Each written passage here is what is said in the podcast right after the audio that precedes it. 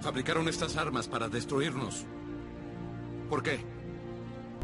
Porque le tienen miedo a nuestros dones. Porque somos diferentes. La humanidad siempre le ha temido a lo que es diferente. Pero vine a decirles, a decirle al mundo, hacen bien en temernos. Somos el futuro. Nosotros heredaremos esta tierra. Y cualquiera de ustedes que interfiera sufrirá el mismo destino que estos hombres que ven atrás de mí. Se supone que hoy verían una demostración de su poder. En lugar de eso, les doy una muestra de la devastación que mi raza puede desatar contra la suya. Que esta sea una advertencia para el mundo. Y a mis hermanos y hermanas mutantes que me oyen, les digo esto. Basta de ocultarse. No más sufrimiento. Han vivido escondiéndose en las sombras y con miedo mucho tiempo. Salgan. Únanse a mí. Luchemos juntos en una fraternidad de nuestra especie. Un nuevo mañana da inicio a este día. Y comenzamos con el episodio 138 del CD Podcast. Y estamos Joe Exodus, Charlie el acólito. Y la calaca sin adamantium. y pues como cada semana vamos a comenzar mandando saludos. Primero pues a Comentemos Cómics Cabrones, el mejor grupo para hablar de cómics en todo Facebook. Saludos al Papu Queta, que anda viendo documentales pakistaníes. También. Saludos a quién más, a, a Carlitos Roldán, saludos. ¿Quién sabe si manda sección, ¿no? Ay, ya nunca se sabe con, con la estrellita Carlos Roldán. Ah, es que es el del rating. Hay que confiar, Calaca. Y también pues a los demás cuates, a Edsel, a David, a Enrique Hurtado, A Toño Pérez. Antonio Pérez, sí es cierto, eh, Alberto Morales, también quién nos falta, a este, a Chinaski, a Don Armando, de los Marvel Legends México oficial, cómo no, cómo no. Oye, también saludos a, ¿sabes quién me faltó? A nuestro amigo del grupo de Comentemos Cómics Cabrones, al buen Leonardo Beltrán, que es el de los que, que siempre suben cuando co- consiguen algún cómic, ahí nos lo, nos lo pone, sí, sí lo ubican. Ah, Sí, sí. ese que puso ahorita el de Reckless. Ah, sí, y el de Dollhouse Family, que se acuerdan que lo recomendé, ese, el de la casita de muñecas. Sí, También no. ahí saludos. Saludos. Y Charlie, saludos esta semana. Sí, como no, saludos para mi brother Ley Rico, saludos para también mi amigo Ángel Vélez, saludos para Elías que está ahí en el Applebee's de Averanda haciendo los mejores cócteles y también saludos para mi brother Edson, este para Pablo, eh, para y para Rebeca que están ahí en el en donde están los gauchos. Órale, los cortes argentinos. Ándale, pero pues como que también como que la Sí, carnita sí. del Applebee's está muy buena también, eh, como que vale la pena probarla. Ándale. Calaca, Sí, saludos. Yo nomás saludos a, a mi amigo Jafet, a Aljera, no sé si también nos escuche. Él, nada más sigue la página de Calaca Comics. Ah, sí. No es el No que me la hizo de pedo por decir que no había sobrevivido. No, creo que él no era. ah, bueno. Este, y ya, y pues a, a los mismos decimos, ah, y a ver, ahora, ahora sí le voy a mandar saludos al, al, a- al Emo, a Emanuel, ya no me acuerdo, ¿qué? Ah. ¿Emanuel qué? ¿López o qué, o qué es? A ver. Ahorita te confirmo. Que, no- que nunca, nunca le mandamos porque él nos pidió que nunca le mandáramos saludos, pero pues ya le voy a mandar López, sí. también a Emanuel López. Saludos. Bueno, muy bien. Charlie, cochino español. Cochino español esta semana, ah, pues salió el tomo 4, ¿no? Estuve ahí metido, fíjate que, que ayer estuve en el mejor grupo para comprar cómics en español, que no es otro más que el grupo de ventas de Marshall Fisher. Un saludo para el Rey, que tiene siempre pues su gran evento de los viernes, ¿no? Y ahí salen todos los cómics que vale la pena tener. Y pues fíjate que, que vi que ya salió el tomo 4 de Spider-Man, del Deluxe, ¿cómo ves? Y también salió por ahí el de Cacería Siniestra, entonces, pues he visto cosas buenas ahí con el rey, ¿no? Pero a ver, tú Órale. platícame más de lo que has visto. Oye, Ah, fíjate pero que... se me olvidó también mandarle saludos a Diego. Ah, sí es cierto. También saludos para Diego. Ándale, sí es cierto. Saludos a Diego. Oye, no, fíjate que yo les quería platicar que no conseguí el de Batman que salió esta semana, el de First State. Ay, El- es el, el- ya ese es el del título regular de Batman, el primero, Sí. pero no lo conseguí, entonces, este, pero sí leí otro cómic. Ya les quería platicar desde hace rato, pero es que tuve que leer uno en inglés para complementar. Fíjense que les les quería platicar del título de Venom, el Venom de, El de Brian. Brian Hitch que escribe, bueno, el primer número lo escribió este, ¿cómo se llama? El de Immortal Hulk, este, se me fue el nombre. Irwin. Este, eh, Al- Al Ewing, sí. Fíjate que Ajá. está medio engañoso, Charlie, porque son dos escritores. Es Al Sí. ¿Cómo Ewing, el primero lo escribió él? el primero y el quinto. Bueno, es que yo leí el primer la- tomo. El primer número sí lo quié, pero yo pensé que todos los números iban a ser de él. No, haz de cuenta que del primer arco, los primeros cinco números, nada más este, nada más escribió el, el primero y el quinto eh, Sí. de Venom. Y haz de cuenta que, que se trata, Calaca y Charlie, que, Ajá. que ya que Venom ya es el King in Black. Ok. Sí. Entonces resulta que le meten mucho eso del King in Black, que ya controla todos los symbiotes que andan en el espacio. Y el chavito, el hijo de, Eddie Dylan, que es el nuevo Venom, este está medio eh, resentido con Eddie porque no está. Y se pelea en la escuela y todo eso. No trae el symbiote, el symbiote anda, anda suelto. Y resulta que un día a, a Eddie se le aparece otro symbiote medio extraño y le dice que lo va a matar, que total que se termina muriendo Eddie en una explosión. Y haz de cuenta que el, el número de este, el primero que dibuja Al, que perdón, que escribe Al Ewing, te maneja mucho lo de lo de Eddie, pero luego el 2, el 3 y el 4 los escribe Ram, este cuate que también hace Carnage y Something. Y ese cuate se enfoca en el puro en el Dylan, en el hijo. Porque el hijo también iba a morirse, igual que Eddie, nada más que lo salvó Venom. El symbiote, te digo que anda ahí suelto. Ya se juntan y este y lo andan persiguiendo los de esta la corporación, ¿cómo se llamaba? Life, la fundación Life, los, los de que salieron en el Protector Letal. Este, el hindú que salió en la película de Venom, que, que en los cómics no es hindú. El, este, el, el que tenía Riot, ¿o cómo se llamaba en la película? El Sí, más sí. Bueno, ese, Carter Drake, o Carton Drake, ya no me acuerdo cómo se llama. Total que esos los, los escribe Ram. Y ahí ya se cuenta que eso es lo que, lo que se trata. Pero luego resulta que este ya el, el- el quinto número lo escribe otra vez el Al Ewing. Y ese ya se mete otra vez, regresa a Eddie, que hace cuenta que Eddie se, se murió, pero pasó su mente a un symbiote. Ok. Y, y se transportó a... Eso, eso fíjate que está interesante porque se pasó su, su mente a como a un... Le llaman el jardín. Sí. Pero es como, para que me entiendan, es como un oasis Ujú. de la mente colmena de los symbiotes. Y, resu- y resulta que ahí este, se topa varios symbiotes, que también son, son puras como mentes. Y hace cuenta que le explican que todos son King in Black. O sea, o sea, que no, que todos en un punto son, que vienen de todas las épocas. Pues así andan, andan ahí en la, viendo ahí todo eso, ¿va? de, de cómo regresarse. Lady anda viendo cómo, lo que no sabe es que ahí anda metido el vato que, que lo mató, entre comillas. Ahí anda. Ajá. Está interesante. Ese es, ese es Venom. Te digo, lo interesante es lo de Al Ewing. El otro vato Ram nomás escribe más o menos a, a Dylan. Y, y el otro que les iba a platicar que está saliendo en inglés es Carnage. ¿Y, Carnage. y ese que no escribe? También. Ram. Ese lo escribe Ram. Fíjense que ese de, de Carnage se trata de que. eh, ya te había platicado, creo que a la que había salido un one shot, ¿no? Algo así te platiqué hace unos episodios Sí. de Carnage. Entonces resulta que, que hace cuenta que, que es el puro symbiote. Ya no trae a, a, a Cletus, es nada más Eso. puro, puro Carnage. Entonces se cuenta que se, se busca es, se busca un asesino serial que es fan de Carnage, que se llama El Artista. Tiene, tiene su nombre, pero sí, pero su apodo es El Artista. Es como este vato de el del silencio de los inocentes. Este, ¿cómo se llamaba? Ah, eh, este- Buffalo Bill, o no me acuerdo cómo se llamaba. eh, Total, no, es, es más como Kevin Spacey en Los Siete Pecados, más, es más así. Entonces resulta que anda un detective y el detective lo anda buscando también al asesino. Y resulta que el, que el Carnage, el symbiote, an- anda matando superhéroes, super seres.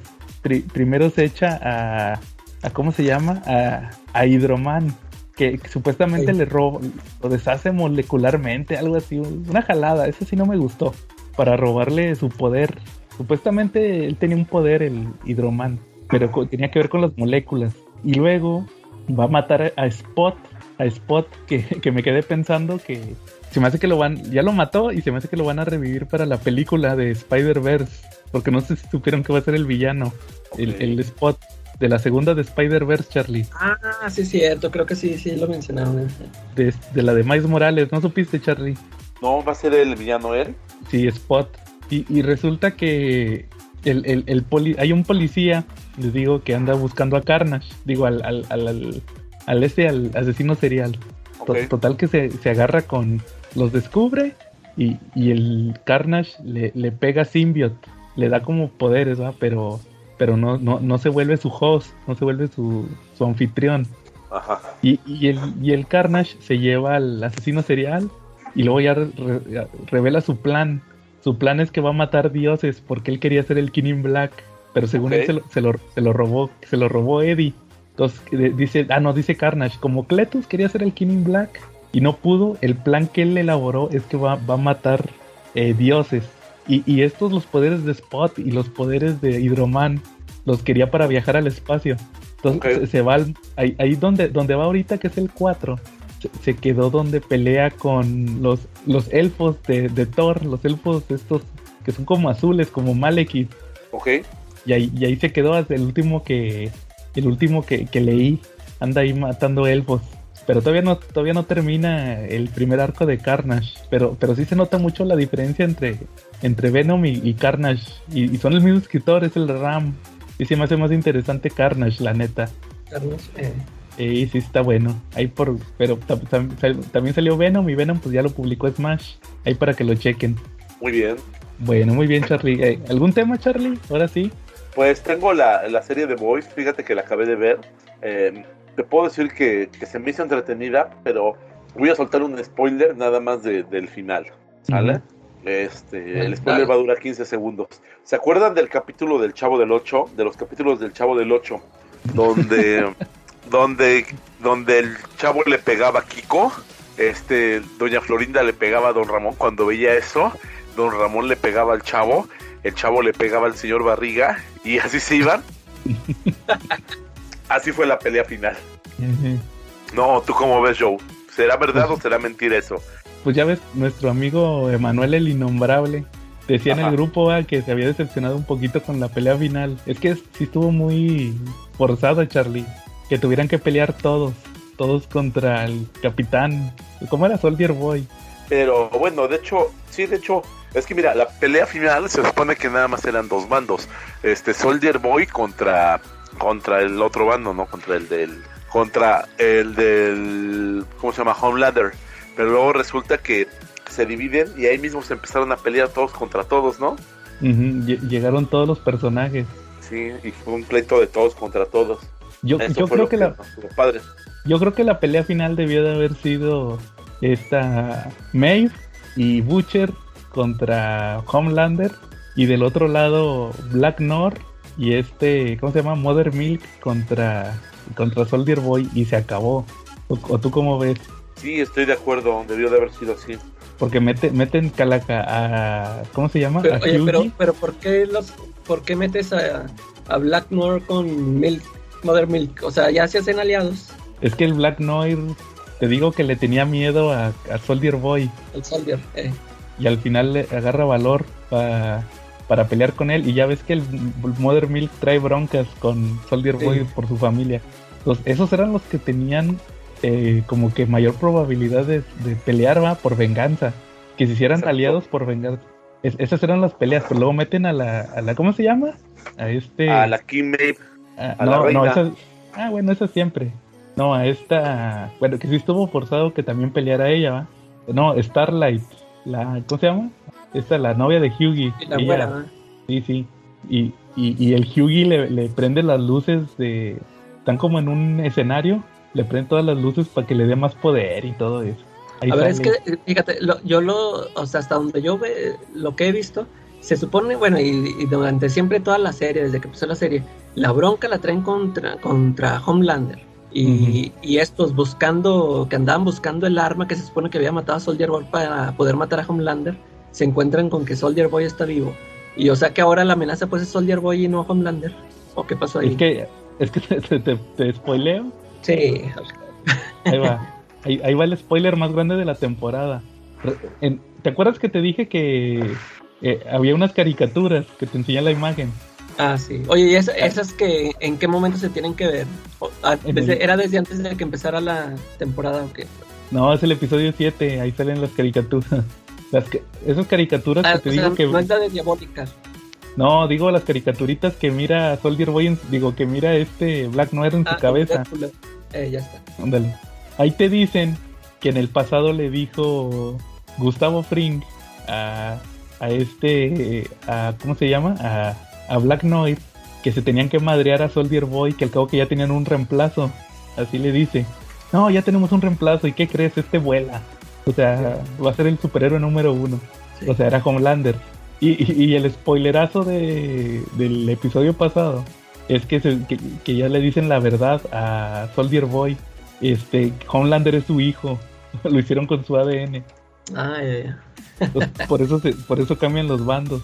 Ya, ya se hacen camaradas estos y, y todos tienen que hacerles bolita a los dos. ¿Cómo ves? Sí, exactamente, ni más ni menos, así fue. Ajá. ¿Y cómo, y cómo terminan, pues, o sea, este, en el, que, ¿tú qué esperas para la siguiente temporada? Pues- ¿Buscando tumbar al Homelander? Sí, o sea, se quedaron igual. que se quedaron igual como empezaron. O sea, nomás al, ¿y el Soldier Boy? que ¿Ya lo mataron? Lo capturaron otra vez, lo congelaron otra vez. Así como, sí, lo tenían como el Winter Soldier, ¿no? Algo así. Ándale, sí, igual. Nomás el, el único cambio es que Annie, la Starlight, ¿sí es Annie, va? Sí. Ya es del equipo. Ah, ya se salió de Boat. Sí, y, y, este Homelander tiene al, morrito, al, al, hijo de, a su hijo, ya lo tiene ahí. Pero ya la gente ya sabe que, que el güey es bien gacho, le tienen miedo. Ya lo, lo, ya lo obedecen por puro miedo. Sí, así, bueno, sí, sí, vi un momento cuando, cuando sí les dice, ah, no, yo no tengo por qué estarle rindiendo cuentas a nadie. Eso sí lo vi. Y si no, al final se pone bueno. Fíjate que como quiera, la siguiente temporada ya va a tener que ver más otra vez lo de la congresista, porque sí la hacen muy al lado. Cuando, cuando, cuando corren a este, ya llegaste a la parte, se me hace que todavía no llegas ahí, cuando, cuando corren a Gustavo Fring. Sí, ese sí ya lo vi. hasta ahí le dejan, ya no le, ya no le dieron más profundidad a la chava. A, la, a esta la que es como, como que, como pakistaní también, va, como árabe ya no le dan tanto, tanto poder. Sí sale y todo, pero, pero ahorita como que te dicen que, que, la, que la próxima temporada va a tener más protagonismo. Ah, porque va para la política, ¿no? Se metió ya la polaca. Sí, sí, ya le van a seguir como en los cómics de The Voice, que está también de lo de que va a ser presidente. Eh, andar, en eso. Ah, y este Calacal al Butcher le queda un año de vida. Ahí lo vas a ver en por estar usando el, el compuesto o ya trae algo. No, por el compuesto. ¿Y nada más él lo usa o los demás sí también se lo ponen? No, nomás él. Ah, este, no, también ya lo usó Hughie. Bueno, este Hughie, eh, Hughie. No, pero hazte cuenta que él ya lo usó demasiado. Ya. Este, ya le afectó. El Hughie no lo usó tanto. Entonces, este, así se acaba la, temporada. Así está muy interesante, fíjate, la neta. Ahí, para que, para cuando llegues a esos episodios nos dices qué te pareció el final. Sí está muy chido. Va muy bien. Hola cabrón, escuchas del CC Podcast y no, no soy Carlos Roldán, soy Joe y pues ya adivinaron, no vino nuestro buen amigo Mr. Rating Carlito Roldán, por lo cual a mí me va a tocar darles esta ocasión la sección de manga. Y pues principalmente eh, vamos a hablar el día de hoy complementando un poco lo que van a escuchar más adelante aquí en el CC Podcast, pues de la lamentable eh, muerte de Kazuhi Takahashi, el mangaka creador de la franquicia de Yu-Gi-Oh! Sí, entre semana pues nos pegó la noticia sobre que había fallecido lamentablemente en unas circunstancias eh, pues muy trágicas, eh, al parecer estaba buceando y terminó ahogado en el mar, pero pues eh, lamentablemente este fallecimiento no va a opacar la, la obra que él hizo dentro del manga, sobre todo al haber creado esta gran franquicia que actualmente todavía sigue. Yu-Gi-Oh! tal vez él ya no sea el, ya no era más bien el mangaka, pero como quiera su trabajo aún seguía siendo una inspiración, ya que recordarán que hace unos años también tuvimos la película de El lado oscuro de las dimensiones que sirvió como un epílogo para la serie de Yu-Gi-Oh! Y tanto no porque lo necesitara, sino más que nada para darnos a todos los fans un poco de nostalgia y mostrarnos ahora sí por última vez a nuestros personajes favoritos como Yugi Moto y Seto Kaiba. En el caso del manga que está siendo publicado por Panini y que cada vez que sale una edición nueva tenemos la reseña dentro del canal de YouTube del CC Podcast, pues les he comentado reiteradas ocasiones y creo que es una buena eh, ocasión para retomarlo.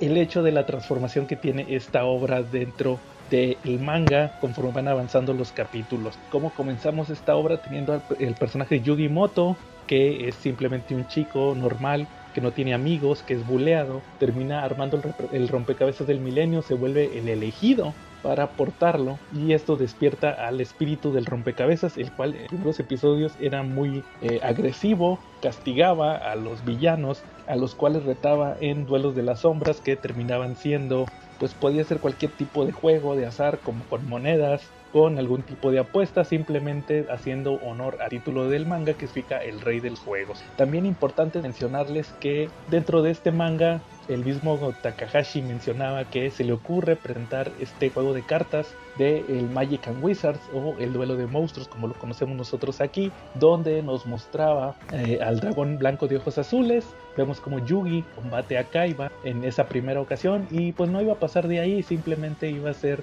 la presentación de un juego de cartas inventado que pues iba a servir para propósitos del argumento de la historia, pero que posteriormente y debido a las constantes cartas que recibía Kazuki Takahashi por parte de los fans, le pedían que desarrollara más este concepto del duelo de cartas y que posteriormente pues desembocaría en la franquicia de Yu-Gi-Oh que conocemos actualmente. Eh, justamente es importante que les mencione también que si no han leído obras como Bakuman de los creadores de Death Note, pues les puedo decir que ahí se nos desarrolla ese concepto de eh, cómo los mangakas toman inspiración para sus obras, haciendo eh, prácticamente una retroalimentación con los lectores, los cuales les indican qué aspectos les gustan y cuáles no de su obra. Takahashi decide darle más seguimiento al duelo de cartas.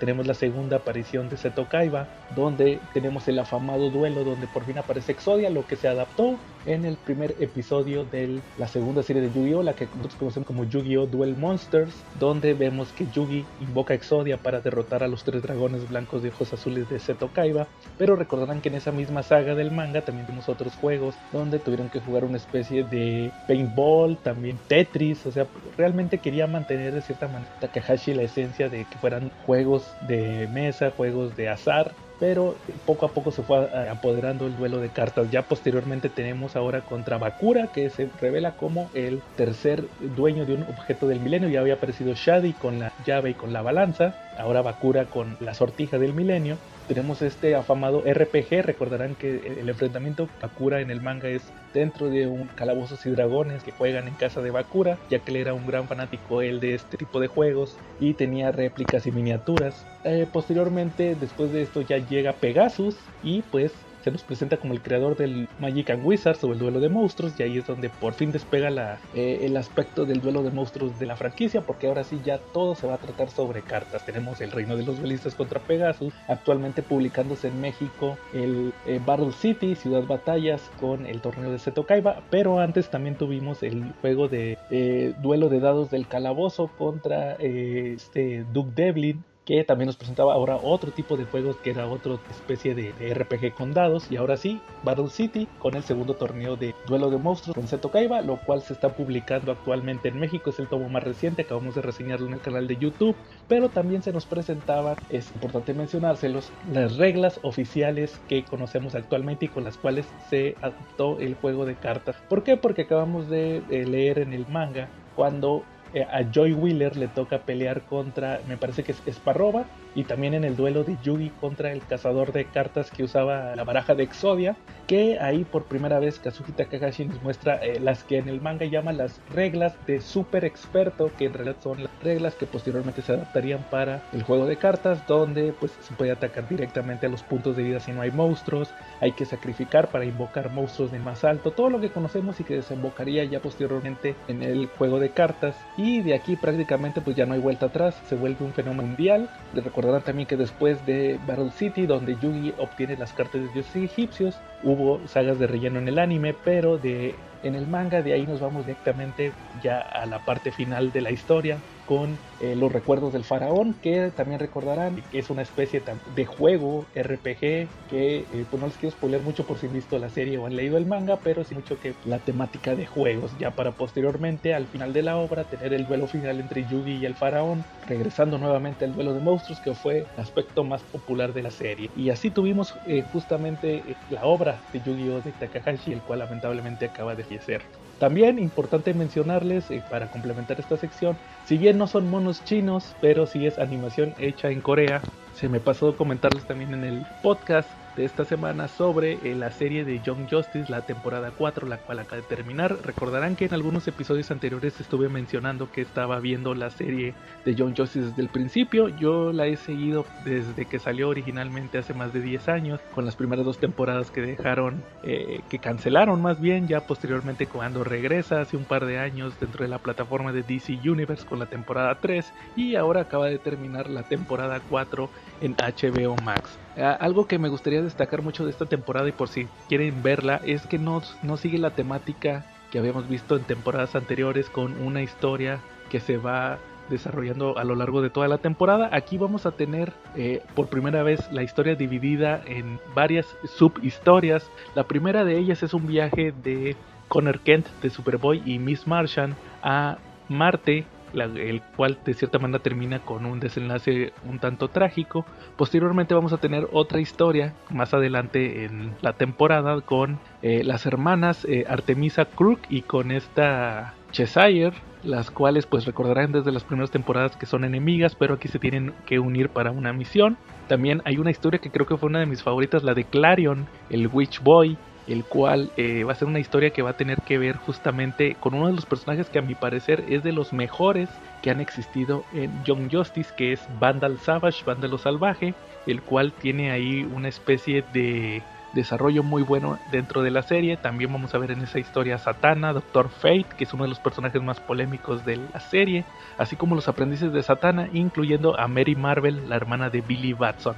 Posteriormente vamos a tener también una historia de Aquaman, eh, que más bien es de Aqualad, pero que tiene que ver con, con Arthur Curry, con Aquaman dentro del reino de Atlantis. Otra que también es muy buena con eh, esta chica eh, Rocket del universo de Milestone junto con Orión de los Nuevos Dioses y ya para posteriormente al final de la temporada tener una historia que reúne, unifica todos estos arcos que hemos estado viendo a lo largo de los 24 o 25 capítulos de la temporada. Son 26, perdón, de los 26 episodios de la temporada, la historia que unifica todo y le da una especie de cierre a lo mostrado. Realmente creo que ha sido una de las temporadas mejores de Young Justice. Sí me extrañó un poco el formato que decidieron utilizar en esta ocasión, pero eso no le quita que el desarrollo de los personajes sea muy bueno y pues habrá que esperar a que saquen una nueva temporada porque creo que la serie está en su punto más alto. También mencionarles, se me había pasado también decirles que la mayoría de los episodios de esta temporada ocurren en dos tiempos. Nos van a estar mostrando la historia que pasa en el presente, pero una historia relacionada con algún otro personaje que tal vez sea una especie de recuerdo o una especie de desarrollo alterno, pero que poco a poco va tomando relevancia, especialmente, de una vez les digo, las de Vandal Savage, las historias de Vandal Savage que nos muestran en el pasado van a tener que ver mucho con el desarrollo de la temporada. Y al final de esta misma eh, temporada número 4 vamos a tener una escena post créditos donde nos van a mostrar lo que viene para la temporada 5, los posibles arcos y me llamó mucho la atención y de una vez pues spoilers por si no han visto la temporada les puedo decir que amenazan con adaptarnos Heroes in Crisis de Tom King y también algo de la Supergirl de Krypton que nos mostraron eh, Jeff Loeb y Michael Turner que se adaptó en la película de Superman Batman Apocalipsis. Esas son algunas de las tramas que posteriormente, eh, más bien posiblemente podamos ver en la temporada 5 y pues prácticamente con eso terminamos esta sección de manga y cómic eh, hecho en Corea improvisada. Recuerden que pues ahí está Carlito Roldán, el cual cada semana nos trae su sección de manga y pues si quieren comprarle recuerden que pueden hacerlo en Avenida Tamaulipas, esquina con Alfonso Reyes, muy cerca de Metro Patriotismo en Ciudad de México. Si te queda muy lejos, no te preocupes, te lo envío hasta la comodidad de tu hogar por Correos de México, paquetería como Mercado Libre o Shopee. Manda mensaje con tu pedido al Twitter, Instagram o Facebook de Checa tu manga. Y si checas tu manga en YouTube, pues también te vas a encontrar con las ediciones y los dibujos de estos ricos monos chinos. Y pues, como dice Carlito Roldán, volvemos a la programación habitual. ¿Tú, Calaca, algún tema que traigas? Yo, fíjate que vi una película, se llama The, The Sound of My Voice. Este, es de esta chava, eh, Brit Marling, es la que salió en The OA, The OA, esa, la serie de Netflix. La güera. Este, ándale, la güera esa. Que te digo que yo me he hecho fan de ella, varias, eh, he visto varias películas donde sale ella que se me hacen muy chidas los temas que trata. que, que creo que sí les había mencionado, ¿no? Que ella o sea, donde la he visto salir en las películas, que se supone que ella también este, les mete manos a la trama, o sea, como que ella es, escribe también la, el guion de la historia. son este, pues esos temas raros, así tipo en la serie esta. De hecho, fíjate que esta película me recordó mucho a, a esa serie de, de Goa, porque haz de cuenta que se trata de que son, es, son unos periodistas este, bueno, es que no sé si son, sí, creo que son periodistas, es una pareja, un hombre y una mujer, que están investigando a un culto, haz de cuenta, y ellos se hacen pasar por seguidores, eh, pero pues se meten con estos, estos lentes que traen una cámara ahí, para, pues, que para poder grabar lo que, pues, lo que hacen los del culto, y, y haz de cuenta que ellos, se meten ahí al, al culto, y sí, todos misteriosos, haz de cuenta que los citan a un lugar y y les tapan la cara, se los llevan en una camioneta y lo, este, los meten a una casa y les hacen así pruebillas para ver si, son dignos. Ya. Tienen un saludo secreto y todo. Y total que porque dicen que ese culto es de una chava, una chava que, pues la, o sea, la líder, pues que, que, es muy sabia y que no sé qué. Y pues resulta ser esta, esta chava, la güera. Y haz de cuenta que sale ella de un cuarto así bien misteriosa, tapada así con un velo y y haz de cuenta que ya los reúne ahí a todos. Y eh, por eso te digo que me recordó mucho a la serie de OA, porque empieza a contar, dice, les voy a contar mi historia. Así igualito ya ves que en, en OA sí les cuenta su historia de cuando ella era rosa y la que vivía en otro lado y todo eso. Y así haz de cuenta que ella, pero ahora ella dice que ella viene del futuro. ya es que acá es, ya, viene desde el pasado, la, la, historia esta de OA.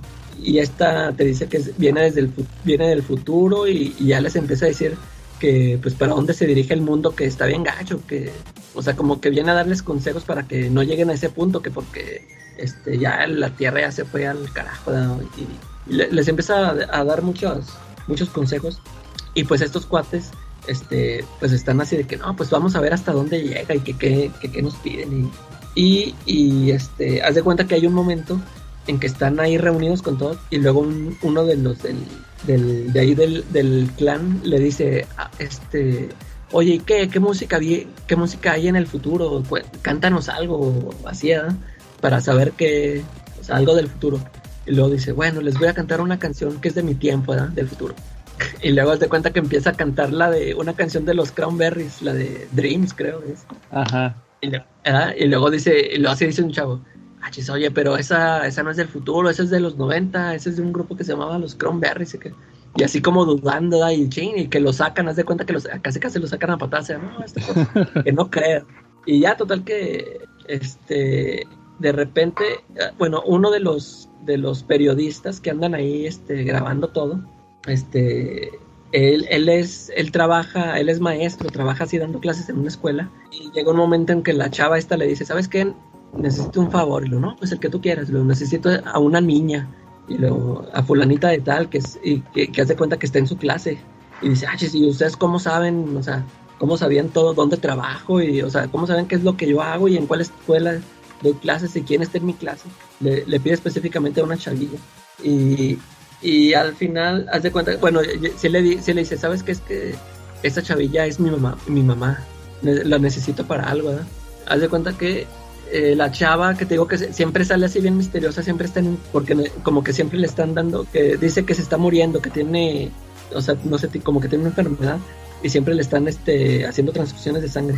Y como, como que cuando se la pide, pues tú dices, ah, no, pues la quiere para, necesita su sangre o algo. Ya, este cuate la anda ahí pensando porque dice, no, pues cómo voy a secuestrar a una morrilla. Y ya, este, pues ahí se la quieren ver, este, ahí se las recomiendo, se me, se me hizo chida. sí. Todas la- la- las películas que he visto de esa chava se me hacen así bien interesantes, bien, bien raras, bien extrañas, como que siempre trae esos temas. The Sound of My Voice. sí. Órale. Está, está buena, está buena el.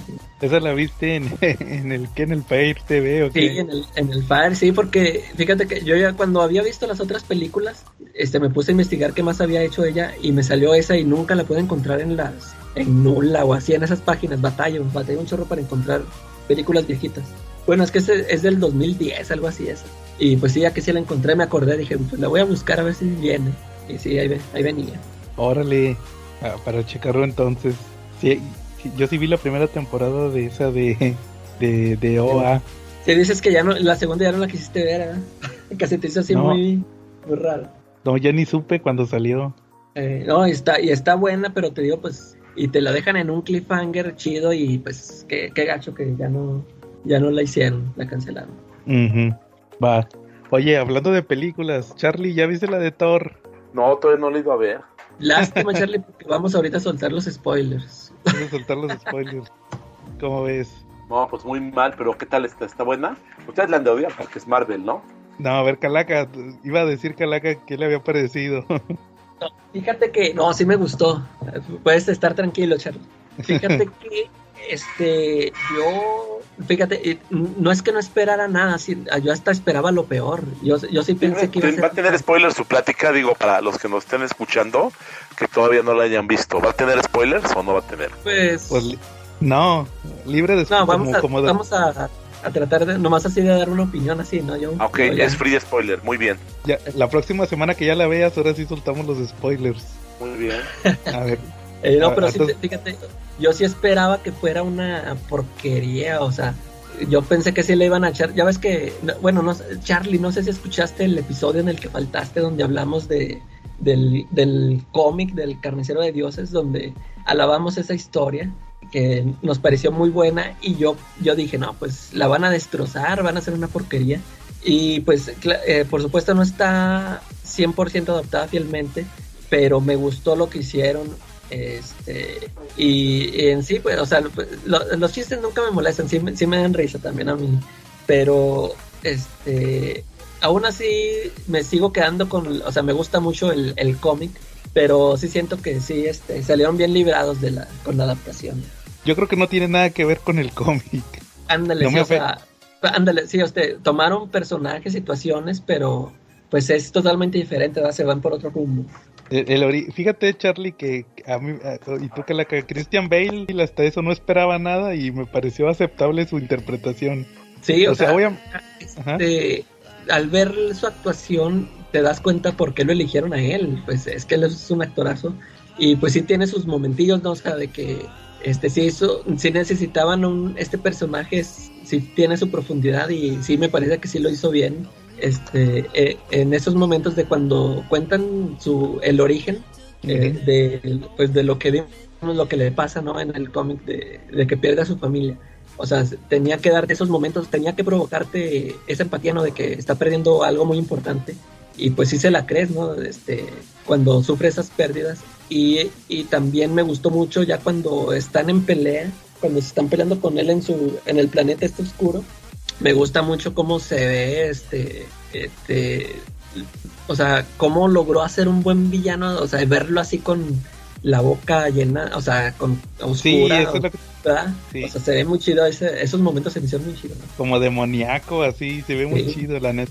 Pa- pasa, muchas, pasa muchas interpretaciones, un gore eh, al principio víctima, luego serio, malo, y luego vemos este de demoníaco, eh, cómo, cómo cambia él su interpretación. La neta me pareció muy, muy buena su interpretación de Christian Bale. Obviamente Ándale, no o sea, tiene la no- o sea, no, no pude- aquí no, no pudimos decirte que lo desperdiciaron al actor, o sea, sí, sí le sacaron lo que, lo que puede dar, ¿no? Sí, claro, y obviamente no tiene la misma profundidad que el cómic, ¿va? Son situaciones diferentes, parecidas pero diferentes. Y este no tiene el mismo tiempo de desarrollo ni nada, Eh, pero como quiera este está muy bien para, para dentro de lo que con lo que tiene que trabajar, ¿va? sí, en, sí. en el caso de la historia, este el Thor, pues como dijiste, los chistes pues están rebanes, están tan chistoso casi todo lo que sucede. Se me hace, se me hace que ahorita son un poquito más, eh, más este controlados que los de Ragnarok. ¿Te acuerdas que en Ragnarok sacaban, sacaban chistes nomás a lo pendejo? Sí, ahí sí también. cierto. Eh, No mames. Y yo riéndome en el cine de todo, güey. Qué bueno que no fueron conmigo. no, pero pues No. es que sí, sí dan risa, Charlie, pero... Pero sí me reí, va. Ragnarok sí, sí estuvo más, más comedia. Aquí está un poquito más justificado todo el chiste. Fíjate, Charlie, que te la vas a... te- eh, la historia, sin spoilearte todo, es este, pues que, que como has visto en los trailers, llega la Thor mujer, ¿va? Ajá. Pues, se da muy buena interacción entre ellos porque, pues, por un lado está el Thor que pues, es su ex, ¿va? La Jane Foster. y pero lo, lo más rebane es cuando interactúa con el Mjolnir, con el martillo. Ok. Te da un chorro de risa porque se dan unas situaciones ahí bien curiosas. No te, qui- no te, no te quiero spoilear porque te, te arruino el chiste. Oye, pero- yo tengo una pregunta. Y digo, y esto igual es válido para la gente que nos está escuchando, que, que tiene por ahí hijos o sobrinos chicos y quiere llevar a ver los- la película. ¿La pueden Ajá. ir a ver con ellos? Sí. Es- ¿Es sí, familiar? nada más le tapan los ojos cuando sale el toro encueradillo. Ah, Pero son pompas nomás, ¿no? Digo, al final del día, pues lo malo no es ver las pompas, lo malo es cuando, cuando ya viene como con malicia, ¿no? Sí, pues nada más es de rebane, pero yo creo que para que se echen el taco de ojo a las muchachas. Y uno que otro ahí pelado, ¿ah? oye, oye, pero fíjate que, que también te iba a, a decir de una curiosidad que, que me enteré hoy. A ver. Eh, en, en la película Charlie sale que Gore, el carnicero de dioses, tiene una hija, no es, no es hijo, Sí, es sí. hija. Ah, eh, es la hija del Thor. ¿No, no supiste, Calaca? Es la hija de Thor. Ah, sí es su hija. Sí, porque tienen ahí unas interacciones este, por una situación de la película. Charlie, entonces es- las, las, escenas, las escenas salen muy naturales porque en realidad es su hija en la vida real. Órale. Sí, fíjate, eso me enteré. Y, y, la, es- y sale la esposa de Thor también ahí. ¿Quién Este, La mujer lobo que, que mencionan al principio. no, no te acuerdas. Eh, no me acuerdo. Que ah, mencionan ya, que- ya, ya me acordé que, estu- que estuvieron encima de un lobo gigante. Esa era su esposa. Órale. Es la esposa del Thor. Ah, fíjate, ya me acordé. Este, les iba a decir. La, la Natalie Portman se me hizo muy guapa en la película. Fíjate Sí. que Oye, nunca- oye, sí, me gustó más que... ¿dónde? No sé si te acuerdas que una vez vi, yo vi una película, aquí la comenté en el podcast, no me acuerdo cómo se llamaba, donde era un, un astronauta. Y, y ahí, yo me acuerdo, hasta sí lo dije en el podcast, que se me hizo muy demacrada, muy feilla, o sea, que esa vez, esa vez no se me hizo nada guapo, o sea, que esa vez le noté la edad, y aquí sí es cierto, aquí sí se, ya se, vol- la, la vi igual que siempre la había visto, yo me gustó, sí se ve muy guapa aquí. Fíjate, fíjate que a mí nunca me ha gustado, se me ha hecho así físicamente muy atractiva.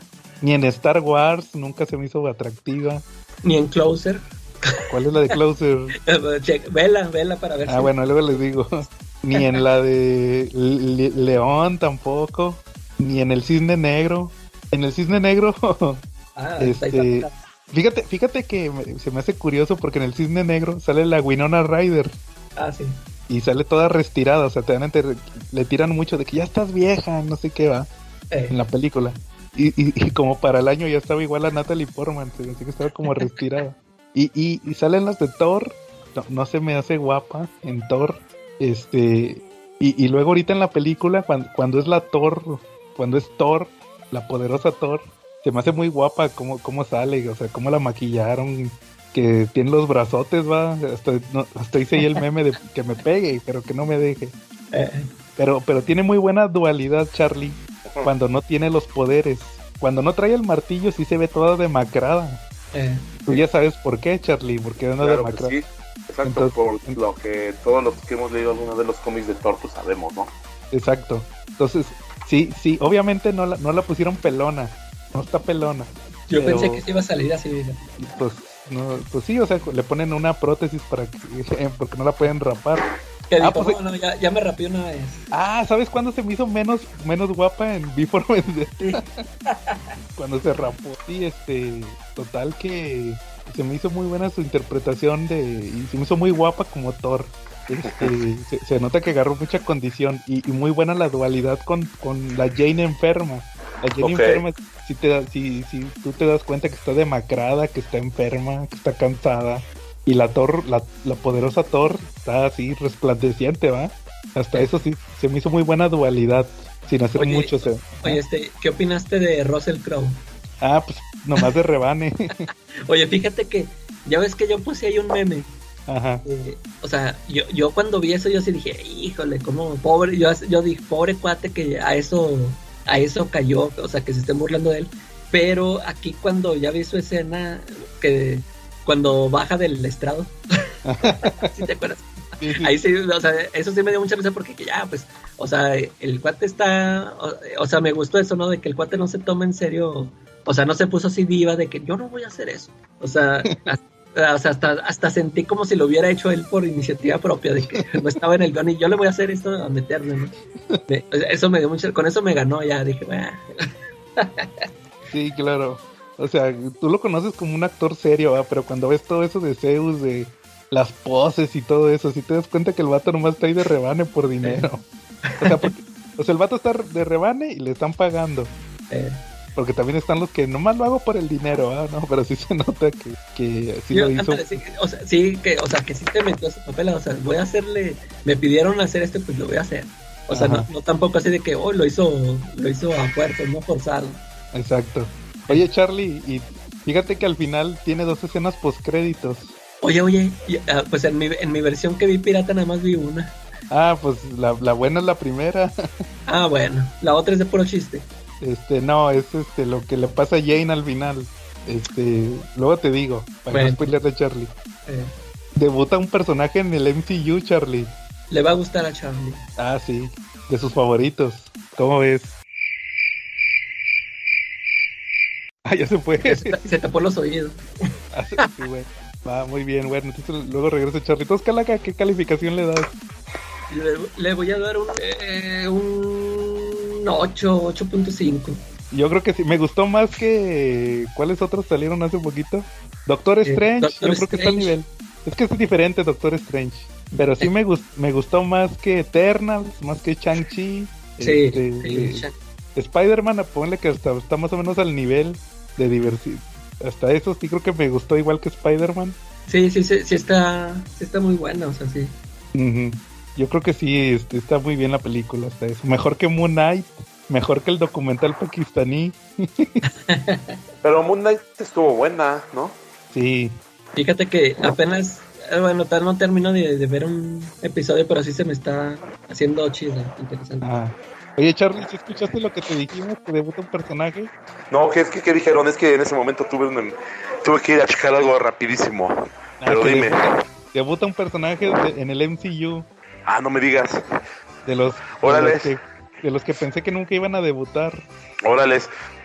Muy bien, porque fíjate que yo creo que la voy a disfrutar muchísimo. La otra semana es un hecho que si las incapacidades de mi de mi gerente en turno este lo permiten, pues iré a ver la película. Ujú. ¿Quieres ¿Cómo ves? te- y me voy a creo que un maratón. Voy a ver ese y voy a ver la de Minions. Te voy a dar un- una pista, Charlie. A ver. Es, es un personaje relacionado con Thor. Ah, pues hay muchos. Puede ser el toro, el beta rayo Vid, el cara de caballito. No, este ¿No? apareció por primera vez en un cómic de Thor. Es Ajá. el debut de ese personaje. También ha sido Avenger y, y ha estado en cómics de Hulk. Ya son todas las pistas. Ok, muy bien. No lo esperaba yo, la neta, que apareciera. ¿Tú, Calaga? Sí, no, ni yo. Se me hizo. O sea que va a salir en la siguiente. ¿es- ¿Crees que sea probable que salga en la siguiente alineación de Avengers? Pues es que no, fíjate que me quedó la duda de si van a sacar más películas de Thor. Oye, Ah, ándale, e- eso te iba a preguntar. O sea, de hecho, yo, yo pensé que esta película iba a ser la última de Chris Hemsworth. Ajá. eh, Ya ves que hasta te había dicho. A mí se me hace que van a matar al Thor y van a dejar ya a Jane Foster. Por como están armando ya sus nuevos Avengers, que casi todas van a ser mujeres. Yo, yo pensaba que le iban a hacer así, pero. Y ya, es- este, pues como terminó ya esta escena, pues créditos, también yo me quedé pensando, dije, órale, o sea que vamos a ver otra otra O a, lo película, mejor, por lo o a menos. lo mejor lo van a, le van a hacer una serie o lo van a meter a los Thunderbolts. Ándale. ¿Quién sabe? O sea, hay muchas posibilidades. Todavía es muy pronto para saber. Muy bien. Ajá. Y sale Namor, Charlie, en la película. El Tenoch Huerta. no, no es cierto, era mentira. no, no sale. No, no, no, es mentira, Charlie, no te creo. Muy bien. Va muy bien. Entonces, ¿algún otro tema que traigan? Este, pues no, a ver tú, Joe, ¿traes alguna miniserie, reseña o algo? ¿O nos vamos directo al tema principal? Ah, fíjate que nomás quería platicar rápido, rapidito. Este, la publicación que puso la calaca, se murió el Ah, Kazuki Takahashi, el cuate de. Yu-Gi-Oh! Ya ven que me dieron su pésame y todo. Sí, sí. Fíjate que falleció ahogado, no sé si supieron. Ah, no, no supe. Ah, Sí. estaba buceando. Estuvo en Fíjate que- apareció en una costa. Sí, como que estaba buceando y se Ah, murió. sí. Órale. Sí, o sea, hallaron el cuerpo. Tenía Ah. 60 años, fíjate, estuvo curioso. Que haya- hayan el cuerpo de Kazuki Takahashi, creador de Yu-Gi-Oh! Traía un traje de estos de buzo. Órale. Iría Sí, solo. sí, yo creo que sí. Este, fíjate que curiosamente ahorita que he estado leyendo el manga, al final pone, él hace una página de, como dos páginas de, de epílogo en cada tomo, platicando curiosidades y todo de, de cuando estaba publicando el manga, va, originalmente. Menciona ahí, no, que cuando, cuando sacamos esta historia pensábamos esto, pensábamos esto otro. Realmente fíjate que yo sí fui fu- muy fan de la serie, todavía me acuerdo. Este, la primera serie, la que está basada en el manga que él escribió. Sí. Es, me acuerdo todavía cuando, cuando vi la serie, cuando vi el final, porque yo lo vi en, TV, en tele abierta y nunca lo acabaron. Yo, tu- yo, yo vi el final de la serie y hasta que tenía internet y todo, o sea, bajé los capítulos y todo. Los, los subían a YouTube, todavía me acuerdo. Entonces, este, sí, por ahí de 2008. Entonces, realmente, este, pues sí fue, al final fue una obra muy importante, ¿va? Porque todavía la- a la fecha siguen sacando cartas y siguen sacando animes. Obviamente ya no los hacía él, pero el Oye, chiste eso, era eso te iba a preguntar, o sea, él sí terminó su historia. Él Sí. le dio al- ah, Sí, no como el de Berserk. Saludos a. ¿A quién? ¿A Yafet o fans. quién es? No, ajera. Ándale, saludos. No, él sí lo terminó. Él escribió su manga y lo terminó. Fíjate que hace como dos o tres años sacó una película para celebrar el. el ¿Cómo se llama? Sí, fue hace como cuatro años. Sacó una película para festejar el 20 aniversario del final del. de- de- de- más bien de la serie. El 20 aniversario de la serie. Y hizo una película. Él la escribió. Eso me quedé sorprendido. Él la escribió. Y, y esa película es un epílogo del, de la serie y del manga. O sea, 20 años después sacó todavía un poquito más de historia para cerrar a varios personajes. La, la neta, está muy chida esa película. Sí, lo, lo único malo, no, no le dieron mucha difusión en México porque no regresaron los actores de voz. No les pagaron. Ah, Sí, no les pagaron. les pusieron unos genéricos y duró poquito. Nomás duró un fin de semana en el cine. Sí. Eh, sí, entonces, este, pues ahí, es, te digo, al final, al final creo que, pues ahí va a quedar su obra, ¿va? sí. ¿Cómo ves? Oye, Muy eh, bien. Fíjate, eso, eso es lo que, lo que me ha, lo que se me ha hecho chido, o sea, lo que siempre me- se me ha hecho chido de los mangas, este, es de que es, son trabajos de autor, ¿verdad? O sea, ellos siempre hicieron, bueno, sí, sí tienen sus, sus trabajadores, ¿no? Que les ayudan, pero ellos, ellos siempre estuvieron, o sea, es su historia, como que es, es muy raro que les metan, si les meten mano es cuando se murieron o, o, o algo así, ¿no? Este, no, no, no es como los cómics americanos que, que a cada rato, o sea, bueno, que han tenido muchos escritores, muchos, y, y acá, este, yo, yo me imagino como, porque pues ellos, eh, los creadores, pues le dan, ellos mismos sí le dan su final, ¿no? No se están en la, en la necia de acá como DC y Marvel de que son historias interminables. Ujú. Sí, de hecho, este, ahorita en, están saliendo muchos fan arts por, por el fallecimiento, porque así se acaba la obra, fíjate, curiosamente. La, la historia de Yu-Gi-Oh! se termina que el espíritu, que es el protagonista, trasciende, vuel- vuelve al más allá, por ponerte una, un ejemplo. Ya descansa, entonces están haciendo muchos fan arts del final, pues ahora con él, ¿verdad? Con él y todo lo que lo que presentó en la obra, porque al final sí, sí tenía que ver, fíjate, con eso de trascender el, el final, de cerrar ciclos. Entonces, este, sí fue muy inesperado, ¿va? Cuando pasó esto y todo, y la neta sí, digo, al final, yo creo que fue el, último anime del que yo fui fan, fan, fan, de los que, de esos que te dicen que marcó, que te marcó así, de que, ay, güey, yo creo que fue el último Eh, ya no he sido tan fan de otro como ese. Entonces, sí, realmente. pues, ahí, ahí va a quedar la obra, va, como les decía. Sí, y es que sí es cierto, este, bueno, ¿qué, qué, qué llegó primero, este, Pokémon o Yu-Gi-Oh? Pokémon. Pokémon. Entonces sí, por, ya después Yu-Gi-Oh! y por eso dices, porque yo que me acuerde, esos fueron los últimos este animes que pegaron aquí, ¿no? O sea, de- Sí. después de Dragon Ball, yo sí me acuerdo que salió Pokémon y luego ese Yu-Gi-Oh! y sí, ya no me acuerdo de otro que haya pegado aquí, este... En México, bueno, por lo menos en, en TV abierta, porque creo que eso del ataque de los titanes también eh, fue muy popular, ¿no? Sí, pero en, pero en streaming. Eh, sí, ya, ya no le tocó, o sea, que se, que se volviera, o sea, pues por estar en teleabierta, que le llegara a todo el mundo, ¿no? Y, y fíjate, Pokémon, Pokémon y Yu-Gi-Oh! siguen todavía. Este, transmitiéndose. Sí, Po- Pokémon y Yu-Gi-Oh! todavía hasta la fecha siguen vigentes porque juegos siguen saliendo Sí. y cartas siguen saliendo. Entonces es- todavía son muy son, son vigentes, fíjate, son franquicias. Sí, sí. Entonces, este, sí, fíjate, yo creo como estoy de acuerdo contigo que son los últimos que pegaron. Los últimos Sí. que pegaron así a gran escala. Ya como que los actuales son muy de culto, pero Eh, por el streaming, como estos que he platicado de que ahorita que son los más populares en Japón que se agotan cuando los publican los mangas Panini, todos esos este ya, ya no tocaron en tele abierta, ya no existe ese fenómeno, ya no se da, ya todo es en Netflix, ándale, sí. Ahorita que suenan mucho que el Demon Slayer o no sé qué, este, pues es puro, ándale, puro de, puro de streaming. y ándale. Sí. Sí, pues, Fíjate que, que, que- que el hecho del, del anime es como que un fenómeno bien curioso aquí en México, porque por ejemplo yo fui muy fan, a mí me tocó por, por, mi, por mi época ser fan de los Caballeros del Zodiaco. Y de verdad que, que era bien interesante ver cómo los que íbamos en la prepa, hasta los que iban en la universidad, o los que iban en la secundaria, todos los sabaditos, así te hubieras desvelado, estabas al otro día a las 8 de la mañana y viendo Caritele, nomás para ver los Caballeros del Zodiaco, porque los pasaban a las 8 de la mañana. O sea, Eh. no sé, no sé a quién se le ocurría que esa era la hora buena para pasarlos, ¿no? ¿Sí o no? Por eso se levantaba uno temprano. Sí, como que, como que el sábado ya sabías tú que tenías que ver los, los caballeros del zodiaco. Ujú. Ándale, sí, pues te digo, son los últimos que yo vi, que porque todos compraban cartas y todo eso con Yu-Gi-Oh! Fue de los últimos, realmente. Este, y ya todos los demás, pues fue por, por, por lo que veían en. Yo eh, te les digo, porque ni en tele abierta se acabó. Se acabó algo si tenías el cable. Eh, Y otros, los actuales, que One Piece, Naruto, todos esos, ni siquiera se terminaron del doblaje. Y ya todos esos, los, si tú querías ver el final, tenías que bajarlo pirata en japonés. sí, Y entonces sí, ya creo que fue de los últimos grandes. Va, pues ahí, ahí está lo del fallecimiento del act- actor de Yu-Gi-Oh! Este, entonces ahora sí, como ven, si pasamos al tema principal, ah, Sí, ¿cómo ¿no? ves, Charlie?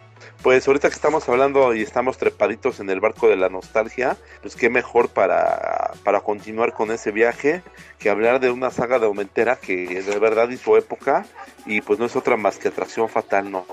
Este, hizo época desde todo lo que venía de regreso. Acuérdate que en esa época pues se hablaba de que en los X-Men este Magneto no había salido durante muchos capítulos, nadie sabía dónde estaba y entonces era el esperado regreso de Magneto porque desde el número 300 pues, lo estábamos esperando, ¿no? Pero no regresó y como me estoy poniendo como medio abuelo Simpson, pues vámonos directo con atracciones fatales, ¿no? Oye, Charlie, en el, en el 300 es donde tienen el casco, ¿no? Efectivamente, así como te estaba diciendo, el 300 lo anunciaron como muy platillo que iba a ser un número especial donde regresaba Magneto por fin a la serie y y bueno, pues vas, lo compras y yo estaba muy emocionado porque por fin iba a regresar Magneto, ¿no? Y, y lo único que, que se vio, que se vio ahí fue un casco que tenían con unas velas, o sea, lo volvieron así como que parte de un culto, como que era su, su, su ídolo, su religión, ¿no? Eh, a mí de alguna manera me pareció, pues en esa época que era adolescente me pareció intenso, ¿no? Que, que Magneto se hubiera vuelto como que una figura religiosa, ¿no? Para sus seguidores, ¿no? Ujú. Oye, es que no, no, no salía desde el número de Jim Lee, desde que lo dibujó ese número. Sí, que se, que se daba por muerto, ¿no? Que el asteroide. Eh, efectivamente se dio por muerto y ya nadie sabía dónde estaba. Entonces en el 300 regresó, pero nomás regresó su casco, ¿no? Ajá. Y, Y luego- real- y su oficial fue en el 304, que creo que fue Atracción Fatal, ¿no?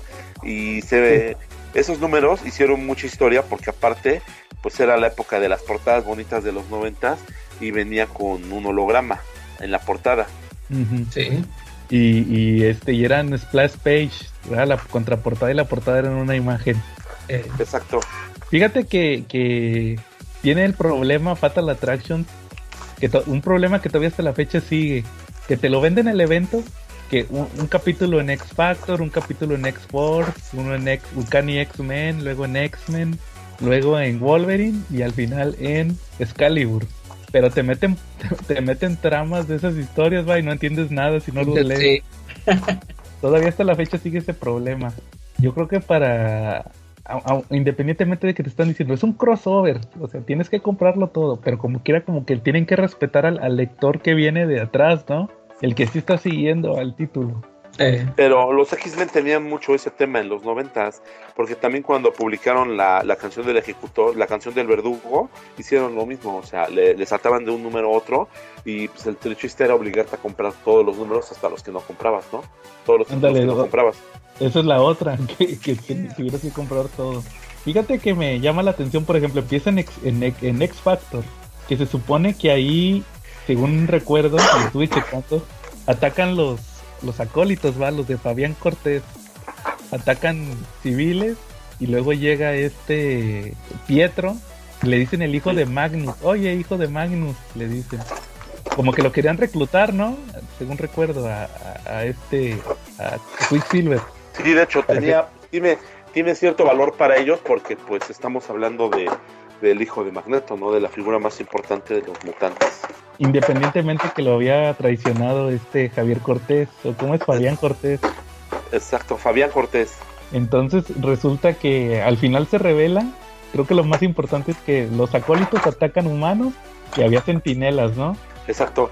Y, y sale esta trama de la... ¿cómo se, ¿Cómo se llamaba la representante de X Factor, Ch- Charlie? Val- Valerie o Valeria, Valerie ¿cómo Cooper. Valerie Cooper. Que la estaban controlando o algo así, ¿no? Y, Sí. y, y pierde la confianza de X Factor, pero pues eso te interesa si tú sigues X Factor. Si eres el, el lector que nomás está leyendo Fatal Attractions, pues como que ni te va, ¿va? ¿O qué opinas tú? Pues sí y no, porque de repente pues el truco era que compraras todos los demás, que te enteraras del chisme completo. Bueno, entonces tú, tú Calaca, hasta ahí, ¿qué, qué, qué veías tú de Fatal Attractions? Como que todavía no es muy importante, ¿no? Ahí con X Factor.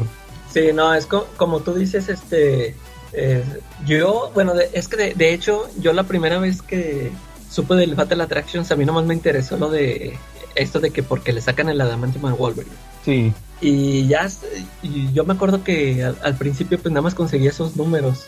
El de, primero conseguí el de Wolverine y luego el X-Men. Y luego ya después también quise comprar el, el de Onkani porque pues era como, como, como que esos tres son los más importantes, ¿no? sí, Y, y ya mucho tiempo después yo conseguí los otros nomás por tenerla completa y con los hologramas. Pero sí es cierto, este, cuando empiezo a leer esos, ese X Factor, pues sí, o sea, como dices tú, no entiendo, o sea, pues uno ni siquiera venía leyendo esa serie y no entendía nada.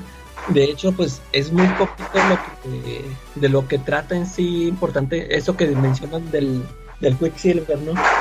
Era, o sea, porque era el hijo de Magneto y en sí todo, todo, todo el número pues es este pues cosas que venían de sus de las tramas de la serie no no sé si por ahí aparece ya en ese capítulo Exodus o, o no me acuerdo Sí. que- sí verdad o sea, o sea, es muy poco lo que, que, que tiene en relación con la historia pero sí este no- sí sentía yo que como que no me aportaba mucho más que pues pero lo disfrutaba por el dibujo de Quesada es, es lo que ah, tenía, sí, ¿verdad? o sea sí, es lo que salva al, al número ándale. Oye, ¿y a poco ya había salido antes Exodus en, en esos? Mm, A, a mí se me hace que ya, este, ya checaste el de Mile, ese de Milestones, a lo mejor ahí en los otros números que vengan se me hace que a lo mejor sí aparece. Va, lo voy a revisar porque yo ni... Ahí conocía Exodus, pero no sabía si venía de más atrás.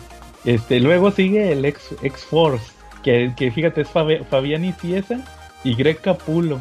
Con Greg Ahí, Capullo. ahí empezó, ¿eh? Eh, Luego se fue Spawn, sí.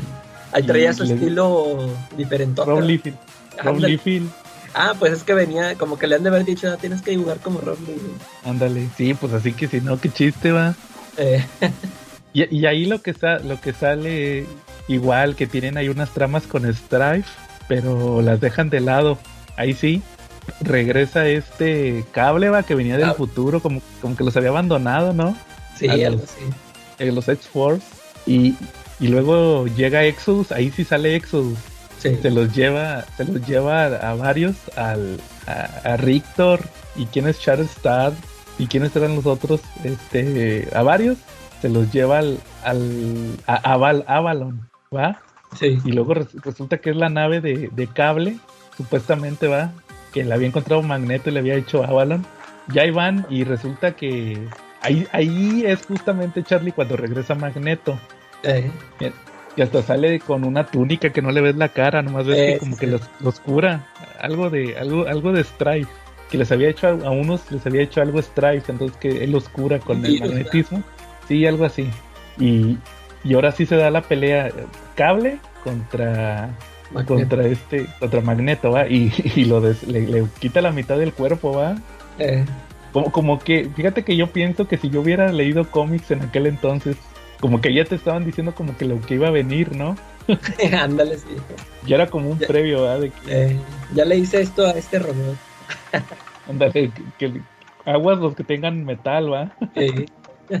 Entonces, este, es como que lo que pasa, ¿va? De que se madrea cable, le vuela la mitad del cuerpo, la mitad robot, la mitad tecnoorgánica, y pues ahí les toca, ¿va? Y ahora el, ahora sí nos pasamos a, a un cani X-Men, 400, no, 304. sí, como, ya tiene... dices, este, esos dos primeros números sí están ya tiro muy, o sea, tiene bien poquito que, este, de información del, para que, que sirva a la historia, ¿no? Que se supone que quieren contar. Sí, tiene, sí tienes que tener mucho conocimiento del, de las tramas que venían. Y, ya este Loncani, pues ya es de, de plano sí la historia total de, de, lo que se va a tratar todo. Sí, pues para vendértelo, ¿va? Obviamente, para meter todos los títulos X. Y, luego sigue ahora sí el, el Uncanny 304, que ese ya tiene más carnita, que de hecho se lo dibuja Romita. Ah, Romita y, otros, ¿verdad? Le meten ahí otros dibujantes. Sí, pero principal es Romita. Fíjate que ahí, ahí no me molesta su estilo. Eh, no. Sí se nota de repente en las carillas que es Romita, pero, pero no. sí, no, no. De hecho, la, la se me hace muy chida. Sí, este, y ahí pues ya te explican, te dan más carnita de la historia, ¿va? Que se murió la Magic por el virus Legacy. Ah, Charlie. o sea, ah, que por cierto, pues a lo mejor, quién sabe si vengan en eso, eso en los, en el tomo este de Milestone, porque sí, o sea, yo me acuerdo que mencionaban eso y yo ni cuenta y dije, órale, qué, qué rollo.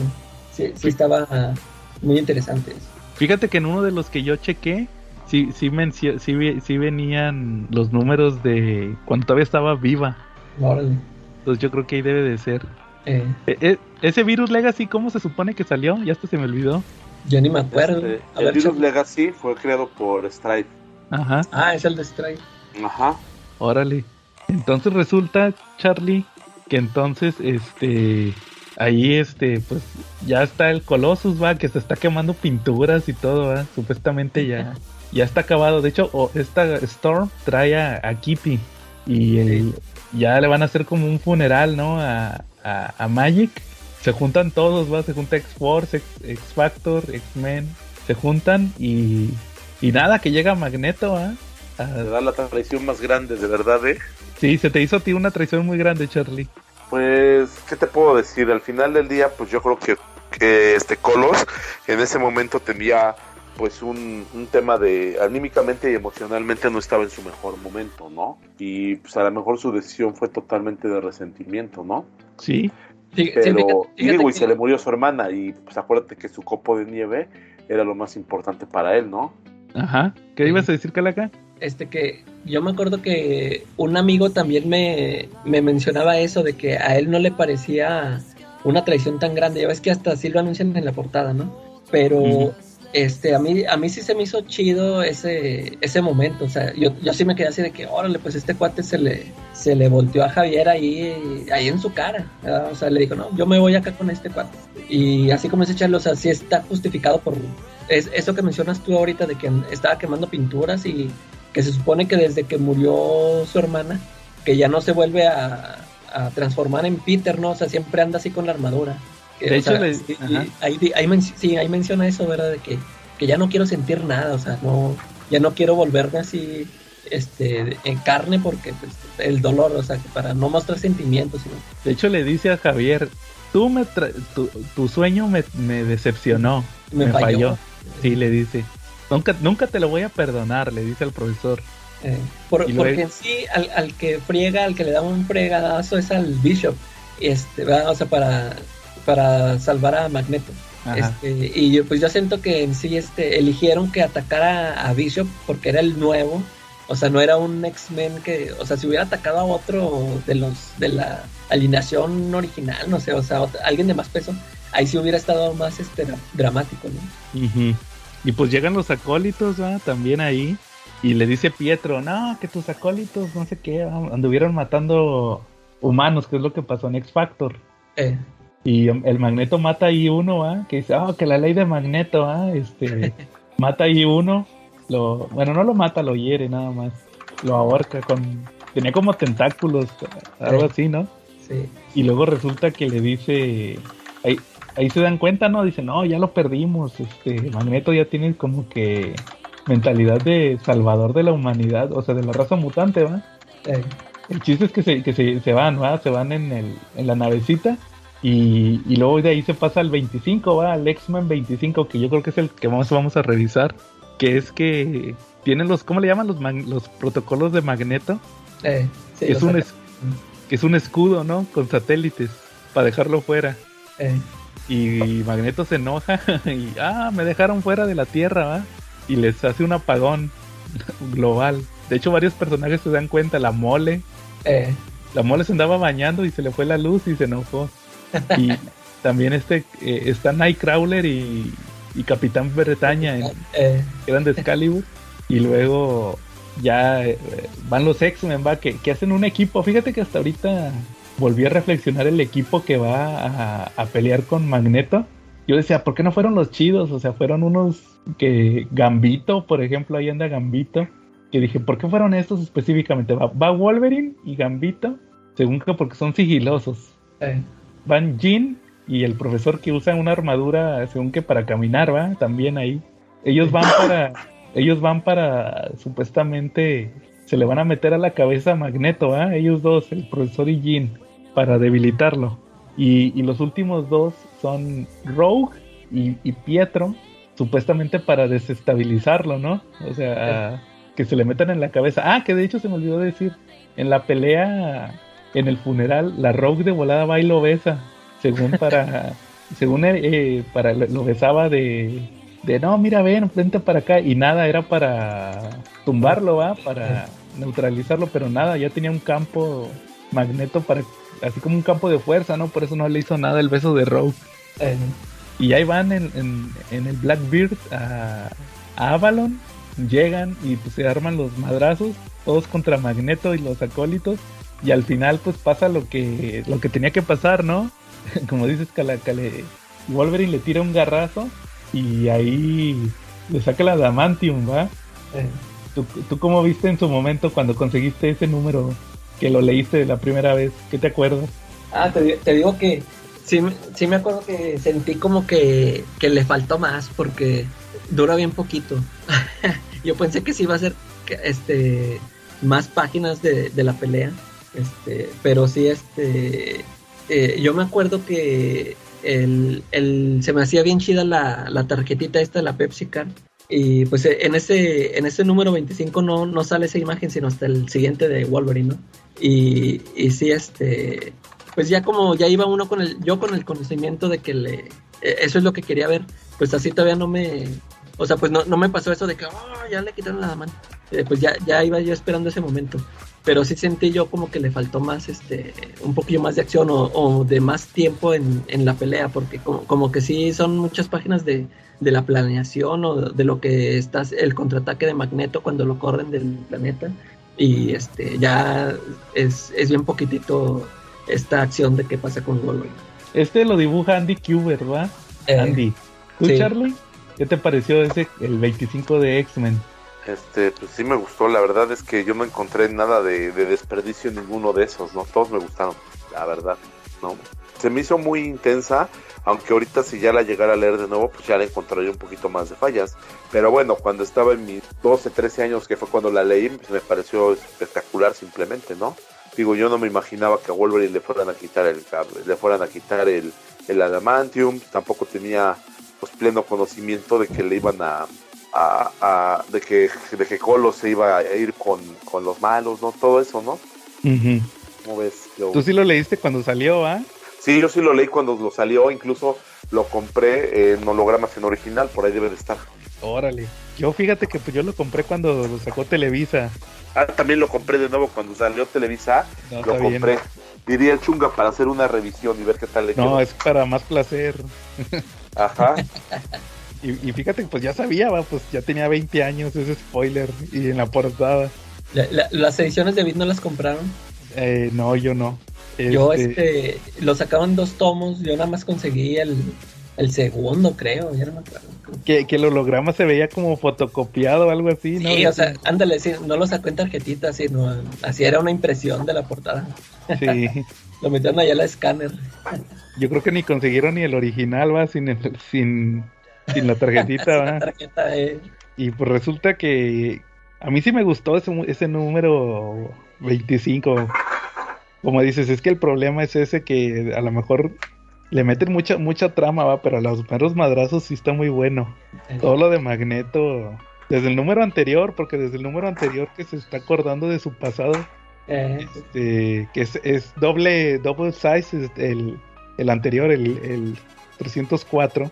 Ah, pues e- ese en el 304 cuando eh, cuando está recordando su pasado, esos dibujos son de Jay Lee. Ah, de neta, estilo. Sí, ese es el estilo con el que empezó. estaba Ese muy chido. chido. Que, ¿Por qué tenía que terminar como terminó va, Jay Lee? Sí, esos del pasado están Sí, muy pues, sí. buenos. él, él dijo, no, ya, ya aprendí a dibujar, a mejorar mi técnica, está más chida como estaba. Ándale. y pues sí, haz de cuenta que luego resulta que, como, como decía, este, pues ahora sí los madrazos, va, y nada, que le saca el adamantium a Wolverine. Y, y Javier se enoja, va, y de volada. Este, no, que ahora sí te pasaste, va, y pues le hace el ataque psíquico, va. Que tendría consecuencias más años después, va, porque ahí nació Onslaught. Onslaught, eh. Sea, ahí quedó marcado Fatal Attractions, va, le, le quita Ah, pues el de, hecho, este llega este Colossus por él, ¿verdad? En eso se Sí. acaba. Lo, lo- se lo lleva pues según que para cuidarlo, ¿va? él lo va a cuidar. Que de hecho como que no lo veían muy bien los, los acólitos a Colossus. Sí. Y no lo veían muy bien y todo. Y dice, no, yo lo voy a cuidar y no sé qué. Y ya se regresan a la Tierra. Y luego de ahí nos pasamos al Wolverine, ¿es que 72 o 75? 75. 75. Que fíjate que no me acordaba, Calaca. Que, que, que van en- se supone que todo el número van en el Blackbeard bajando, ¿va? Del espacio. Sí. Y en la mente de Wolverine está Jean. Y, y como que no, no, no, no te diste cuenta que como que quieren hacer un homenaje o a, a, a Weapon X. Sí, anda, sí, sí, se salen todos esos momentos de Weapon X. Yo, yo me quedé, ahorita que lo releí, dije, ah, chis, hay muchas viñetas tipo Weapon X con estos. Ya ves cómo lo dibujaba este, el Barry Windsor Smith, va, que como que le ponía como espinas, así. Eh, ándale, sí. Le salían de repente espinas y picos a, a la gente, va, a los personajes. Entonces dije, ah, caray, fíjate, como que cuando lo leí la primera vez, creo que cuando lo leí la primera vez ni, ni había leído Weapon X Weapon X. no lo había identificado así. Ahorita, ah, chis, pues tiene todo el aspecto de Weapon X. Que supuestamente como que lo están tratando de, de mantener vivo mentalmente, ¿no? Porque el trauma fue muy fuerte. Eh, Y ahí, pues van bajando todo el número, ¿va? Y ya hasta el final que se cae Jean, se, sale del avión, va bien, bien dramático. Y el que, la que lo salva, la que la salva es, es Wolverine, va, que reaccionó. eh. Que estaba soñando, ¿con quién estaba soñando? Con... Ah, pues con Iliana, ¿no? Si era Ileana, ya ni Eh. me acuerdo. Sí, sí, Iliana. Y ya le decía de ven a la luz, va. Ándale, sí, porque pues como ella ya se había muerto, eh, se- y se supone que el, el Wolverine ya estaba también por, por Por morir. Dame la mano, va. Y resulta que Eh. le da la mano a Jean, la salva. ¿Cómo ves tú, Charlie, ese de Wolverine? Eh, pues, ¿Qué te puedo decir? Yo creo que mi, de mis favoritos fueron los de los X-Men, porque creo que fue donde se dio más la trama. Ya de repente yo sentí un poquito que ya en la trama del de Wolverine como que bajaba un poquito la intensidad de la saga, o a lo mejor es porque ya había pasado lo del adamantio, ¿no? Oye, pero también por lo de que era el 75. Ese número siempre es, este, tiene que ver con las especial. muertes. Eh, ¿No crees que dirían, a lo mejor se va a morir Wolverine en el 75? ya ves que siempre pasa eso. eh, Y resulta que, pues, este, no, pues resulta que ya lo, después de eso vemos que, que está en el, ¿qué? En el Salón Peligro, que le ponen unos robots, ¿no? Algo así. Ah, sí, pues ahí es cuando se descubre que son garras de hueso. La revelación. Tú, Charlie, ¿cómo, cómo fue en tu momento tú que cuando se descubrieron las garras de hueso de Wolverine? Eh, pues lo que pasa es que todos imaginábamos que esas garras eran metálicas y que se las habían puesto, ¿no? Ujú. Pero que, pero cuando ya después vimos que, que en realidad eran unas garras que eran directamente del de hueso, pues como que empezó otro otro rumbo interesante en Wolverine, porque acuérdate que también a partir de las garras de hueso se mostró como que un Wolverine más salvaje, ¿no? Iba como que en la lucha contra no perder su humanidad, ¿no? Sí, pero ahí de repente de que todos se quedan de que no puede ser, va, no lo puedo creer. Y ya ves la viñeta donde el vato saca las garras, va, que le duele. Eh, Y ya después este, se lo curan y se va. Eh, le deja el sombrerillo a la Jubilee, que era su psychic, va, en aquel entonces. Y ya Sí. se va. Y ahí pues prácticamente como que ahí termina la historia principal, ¿no? De, de Fatal Attractions. Luego, luego ya sigue uno de Excalibur, porque pues tenías que vender todos los títulos, va, de X-Men. Oye, pero Ajá. sí, ahorita que mencionaste que, que a ti te pareció el más flojo, el más aburrido. Ajá. Fíjate que a mí también, cuando lo leí la primera vez, también ya dije, este, hasta el dibujo feo, no sé, o sea, dije, este no, pues sí, como dices tú, nomás por, por poner todos los títulos.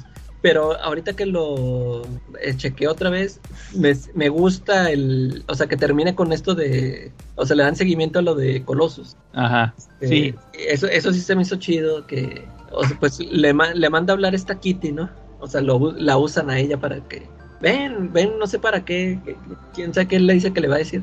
De hecho, este, el, el Coloso sí le dice a los acólitos, ¿no? De que, no, sí, voy a ir porque pues no creo que ella me, me traicione, ¿ah? O sea, no, es, no creo que sea una trampa. Y pues resulta que sí es una trampa y lo agarran. Y como que estos le quieren, dicen, es que este le elevaron el cerebro, ¿no? Como Y que, nada. Ándale, y no. Y, ya, total que igual se vuelve a ir, ¿eh? le vuelve a decir a Javier, ¿sabes qué? Pues no te culpo, o sea, eso se me hizo chido, que le dice, no te, no te culpo por la muerte de mi hermana, pero, pero pues como le dijo, ¿no? O sea, tu sueño no, no ha servido de nada, o sea, yo voy a tratar de, de seguir este, el, camino de Magneto, pero haciendo, tra- tratando de, de sí ayudar al, al- a la comunidad mutante, ¿no? Tratar de protegerlo. Es por eso que se re- yo rescato ese número nomás, o sea, porque sí le dan seguimiento a eso de Colossus. A lo de Pero pues Colossus. sí, todo lo demás sí, ¿no? Es más, creo que por ahí sale, vuelve a salir Rachel, o no me acuerdo. Sí, se pelean. Pelean cable contra Phoenix. Pero yo no sé que si. eso sí, sí te fijaste que es dibujo de Derek Robertson. Ah, no, ¿a poco lo dibuja él? Sí, ahí, ahí- ahí me fijé ya en los créditos y dije, ah, órale, es el cuarto este de los dos. Y ya viendo, me fijé en los dibujillos, sí, sí, esa parte de cable con Rachel, sí, son, son los de él.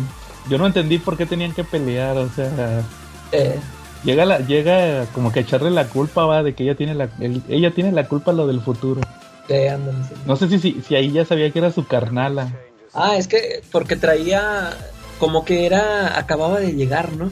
Sí. Tenía poquito que había llegado y pues trae las marcas. e- e- esa historia se explica en esta en este cómic que, que nos ha dicho Charlie Díaz del futuro presente, porque son marcas de un cazador del no me acuerdo De si era, sí. eh, que porque era cazadora de mutantes, no esas marcas que traía. Creo Sí. que por eso la atacó. Efectivamente, estas marcas, esas marcas eran de que este, demostraban que ya era un mutante sabueso, que tenía que estar este, persiguiendo a otros mutantes. Ujú. Y luego también sale por ahí Kurt, este Nightcrawler, que se pelea con los acólitos, también ahí andan los acólitos. Y al final dicen, ah, que, que por eso tiene que existir Excalibur, va, nos vamos a... Porque como que ahí, como que es un relanzamiento de Excalibur, que, que como que una nueva etapa, algo así, entendí que eran los New Excalibur. Eh, sí, eso, algo así dicen al final, sí, sí. Ya no supe porque ya nunca volví a leer ningún cómic. Creo que es el único cómic de Excalibur que he leído. Eh, Y al final nomás le dan que agradecimientos a, Alan. Davis. a Chris Claremont y Alan Davis por lo de Excalibur. Y ya ahí termina el Fatal Attractions. Y, y pues como dice, sí se regresa Colossus. Luego Colossus se muere, va, para, para lo del virus Legacy. Eh, también, sí, va también por ese mismo virus. ¿no? Se muere, pero para como que la cura, ¿no, Charlie? Ah, sí. Sí, efectivamente. El chiste de, de Colos es que murió para, para poder salvar a los demás, como que ahí se, se redimió un poquito, ¿no? Sí, y luego ya regresa hasta hasta la Astonishing, va, el de Josh Whedon. Sí, fíjate, este... Fíjate que, que ahorita con esta releída rápida que les digo que, que no tuve chance de leerla como, como hubiera querido, sí, sí me sigue pareciendo muy buena historia. O sea, tiene sus detallitos, ¿va? Como cualquier cómic de crossover. Pero como dice Calaca, como dice Calaca, el, los de X-Men y el de Wolverine, que es donde está la historia principal, sí están muy entretenidos. Y, y, y los personajes involucrados, ¿va? Como Colossus. Eh, Yo creo que nunca me hubiera imaginado un cómic donde Colossus fuera el personaje más, más, más importante, ¿no? O sea, él es el personaje con el que eh, el, el- el- con el que te identificas de cierta manera, ¿no? Es el que está sufriendo. ándale, porque eh, sí me acuerdo que me, me gusta mucho esa, esa escena en Excalibur cuando lo quieren, cuando según ellos que le quieren ya sacar del trance en el que está y que ahí suelta, o sea, se suelta, ¿no? O sea, ya, ves que eso que nos había estado mostrando en los otros números que, que no, no quería dejar de, de, de ser este, la coraza de la armadura de Colossus. Este, ahí se suelta a chillar, ¿no? O sea, porque ahí menciona de que, no, pues es que le fallé a mi, a mi hermana, yo, yo estaba aquí para protegerla y, y no la pude cuidar. Este, ahí en ese momento es como que ya les cae el 20 de que dice, no, pues es que este, o sea, le, pegó gacho, y, y ya por eso ya lo dejan irse, ¿verdad? de que, no, pues, sobres, al- si, si eso es lo que necesitas, pues, sobre. Y las consecuencias, pues como lo, diji- lo dijo Charlie, el, el Wolverine el Wolverine feral, Onslaught, ¿qué, qué más? Oye, oye, Jean y, y este Scott se casan después, ¿no? Es después de eso, Ey, es en el número 28, como a los tres números. eh, a los tres numeritos. Porque, ah, sabes que también, también en Excalibur se reconcilian la, la, la Jean y esta Jean y Rachel como que no, como que no se llevaban, ¿no? Ah, sí, es cierto, eh, sí, ahí ¿Cómo? platican. ahí platican y ya se empiezan a llevar porque ya cuando se casan ya anda ahí como si nada la sí porque me acuerdo que andan así como si nada este cu- cuando se casan Jean y Scott ahí andan cable va y Rachel Sí. los hijos va andan ahí bien amiguis Eh, pues como que ya habían arreglado sus broncas no ahí al, al final de en esos en esos números de, de X-Men y el. Wolverine acuérdate que tam- tampoco está ya se había pelado eh, este, sí, fíjate. Entonces, sí, sí, fue- sí, sí es cierto. Ahí lo tengo, el de la boda de Scott y Jean. Órale. Este, ¿qué, qué más, Charlie? ¿Qué te gustaría comentar de, de Fatal Attraction? Eh, pues lo de las tarjetas, ¿no? Lo del fenómeno de la mercadotecnia que Ah, vino sí. muy fuerte con eso, ¿no?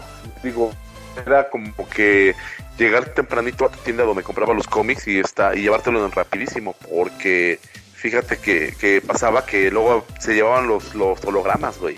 O sea, te ¿se los llegabas, arrancaban? Ok. sí, se los arrancaban. Oye, es que sí, sí están muy chidos. ¿Sí, sí los has visto tú, Joe? Los, Sí, sí, los originales chidos, sí. eh, O sea, sí, los mueves y sí, este... O sea, sí traen el volumen acá bien chido. Los de Y televisión luego los hologramas, este, también tenían un tema muy padre, que, que no todos valen lo mismo. No si te has dado cuenta que según el color del holograma, había algunos que eran, que eran un Oye, poquito más ¿por caros. qué- o sea, ¿por qué variaban? O sea, no eran Por todos... colores, había hologramas negros, no, había verdes, azules y negros. Ándale, es que... Pues yo los, los que yo tengo son todos verdes. No me acuerdo si... Si uno de Wolverine se veía más este claro o azul, ya ni me acuerdo.